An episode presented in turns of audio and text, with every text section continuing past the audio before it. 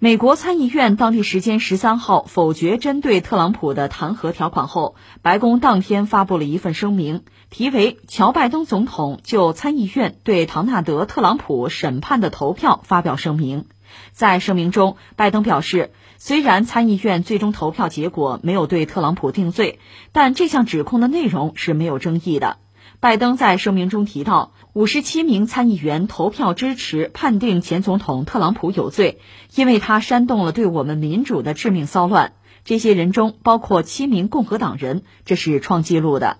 声明还写道，就连参议院少数党领袖等反对给其定罪的人也认为，唐纳德·特朗普犯有可耻的失职之罪，并且在实际层面和道德层面都对煽动国会大厦的暴力事件负有责任。特朗普的这个弹劾案大戏呀，这个戏码算是尘埃落定了，终于是拉下了帷幕。我为什么说是大戏呢？因为大戏戏剧嘛，它里边总得有矛盾冲突啊，总得有吸引人的地方啊。我不知道大家看这场弹劾大戏里边能看到什么？呃，我可以给大家列出三个关键词，不知道你们有没有这种感觉啊？第一个关键词：算计。民主党人是坚持弹劾特朗普，就是他们的目的到底是什么？你说是为了削减他的权利？按理说不是，特朗普都下台了，他哪来的权利啊？没权利了。他们真正的目的啊，是为了封堵特朗普未来可能竞选总统的这条道路，给他的政治人生啊弄一个污点。这是第一个算计。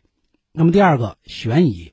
按理说这个弹劾案啊，怎么也得两三周的时间，但是没想到五天就草草的结束了，而且这个弹劾案啊，没有建立任何的证据记录。也没有举行任何的听证会，更是没有传唤证人，这是第二个悬疑。第三个呢，背叛。七名共和党参议员，还有十名众议院的议员，共和党议员啊，等于是十七名本党派的人背叛了特朗普，都投了支持票。可以说，特朗普啊，遭到了本党前所未有的对他的羞辱。那么这一系列热闹的这个戏码中啊，那谁是主角呢？主角肯定是民主党人啊。但是共和党人就甘当配角吗？肯定也不是。所以说这场戏啊，你得搞清楚他们是怎么演的，演给谁看的，你也就能闹清楚了。这个特朗普啊，短短几天时间就从这个弹劾案中脱身了，就能看出他背后的真正原因了。可以说，共和党建制派啊，还是不太愿意彻底就跟这个特朗普进行切割，因为这个根据参议院这个民主党领袖舒默呀，他之前有个说法。说参议院审理这起弹劾案呀，我们将按照正常的流程，我们该传唤证人就传唤证人，该举行听证会啊就举行听证会。那显然这走的是正常程序啊。那如果这个正常程序走一遍，显然是不利于特朗普的。为什么这么说啊？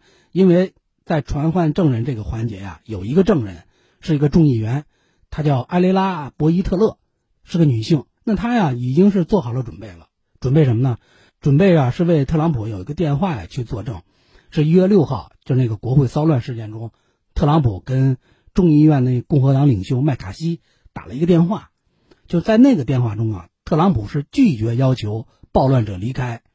你想，如果这个证人作证了，这可是严重的指控啊！你特朗普这就是在煽动暴力呀。还有，在二月十三号，就前两天的上午，这个参议院还投票通过了一个动议，叫取证动议。什么意思呢？就是同意啊，在审理阶段，这个参议院啊将传唤证人和调阅文件。那么事情走到这一步啊，这一系列啊操作都对特朗普肯定是不利的。但是吊诡的事情发生了，就在两个小时之后，这个决定啊又被否决了。否决之后呢，也就是说我们两党啊，民主党、共和党投投票就行了，就仅仅需要走投票的程序了。我看美国媒体啊有一篇分析说啊，虽然以参议院共和党领袖。麦克奈尔为代表的这些共和党建制派是打算跟特朗普进行切割，但是他们呀并不想给特朗普定罪，因为什么呢？因为如果特朗普被定罪了，这可是创纪录的呀。因为担心啊，民主党对特朗普的这个追杀，导致他们共和党内部啊进一步的撕裂分裂，这对他们不利啊。而且很奇怪的是，有一些民主党参议员，他也改变了这个立场，对取消这个听证啊。取消传唤证人啊，他表示支持，而且据说他们有一些民主党的参议员还对这个证人施加了压力，理由呢就希望啊早点把这个案子呀就了结了，想把这事儿啊赶紧翻篇儿。他们说我们国会啊，赶紧把这事儿过了之后啊，可以高效的运作。想通过什么呢？就尽快的通过那个新一轮的纾困计划，不是后来也通过了吗？一点九万亿。所以这么一动操作下来啊，就本该严格走司法程序的这个弹劾案，就演变成了两党投票了。你要这么做，那自然肯定是达不到三分之二这个特朗普定罪的门槛啊。另外啊，还有一个真正的考量，就是二零二二年国会的中期选举，参议院为什么要保这个特朗普呢？参议院这个多数的共和党参议员啊，保特朗普有一个考量，就是这个后年的这个国会中期选举。你像我看了一篇报道，其中那个是叫阿拉斯加的共和党参议员，呃，穆尔科夫斯基，也是个女性，她就说她是支持弹劾特朗普的，投了支持票。她就说我这么做呀，肯定会面临许多层面的后果，但是我还是投了。最重要的是，肯定会影响二零二二年的国会选举。然后她说，呃，我估计有很多阿拉斯加人对我的投票啊不满意，但是我不能让自己的政治野心捆绑投票。她是这么想的，但可不是所有的共和党参议员都这么想啊。因为有最新的民调数据显示，这个特朗普在共和党选民中还是拥有超高的人气呢。呃，如果他要组建了新的党，这个民调说百分之六十四的共和党选民还愿意加入呢。你像这次特朗普的弹劾案，负责弹劾起诉的这个民主党众议员叫拉斯金，他就指责你特朗普煽动暴力，你简直就是煽动总司令。但是特朗普律师团队就说，特朗普这个国会的骚乱当天啊，以及之前的发言啊，属于言论自由，受美国宪法第一修正案的保护。的确，之前啊，美国是有一百四十四名的宪法学者呀，共同发了一封公开信。公开信的主要内容就是说，这个宪法第一修正案呀，并不适用于此案，也就是说，弹劾你特朗普在法律上没有障碍。但是对于多数的共和党参议员来说，他们关心的可不是说宪法赋予没赋予他们权利，而是在于如何让他们明年的中期选举啊利益最大化。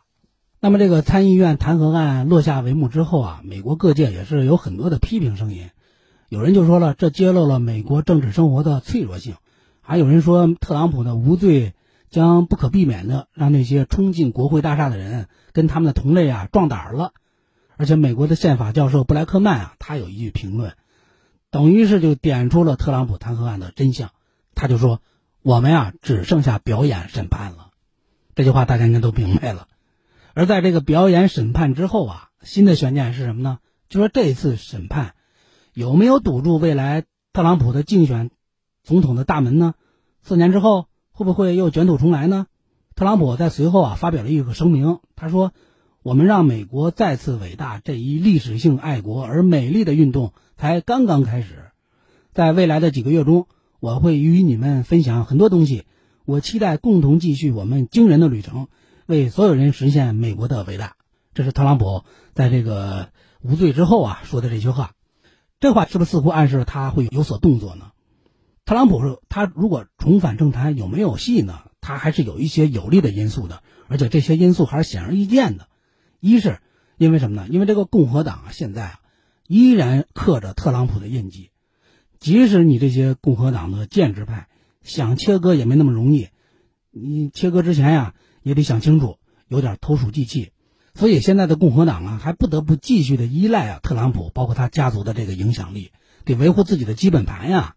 他的粉丝那么多，这是有利的因素。那不利的因素就是，呃，推特前两天不是永久的把特朗普禁言了吗？特朗普现在啊，对一个推特治国的前总统来说，他现在没地儿发声了，缺乏这种发声音的管道渠道，而且他现在家族企业，我看前两天也爆出了一个负债的问题，像这些问题可能也会削减他的影响力。此外，还有多起涉及大选呀、企业经营好多官司呀，也在等着他，麻烦事也不少。特朗普的政治影响力啊，它在于什么呢？在于他的舆论号召力。你看他一演讲，下边的粉丝那是相当的买账啊，这就意味着特朗普啊得赶紧建立自己的舆论阵地，这可能是特朗普现阶段啊迫不及待要做的事儿。可以肯定，不管特朗普下一步怎么走，特朗普主义这个幽灵啊将继续在美国上空徘徊。美国政治的极化、阶层的对立、两党的对立，这是特朗普最大的优势、最大的护身符。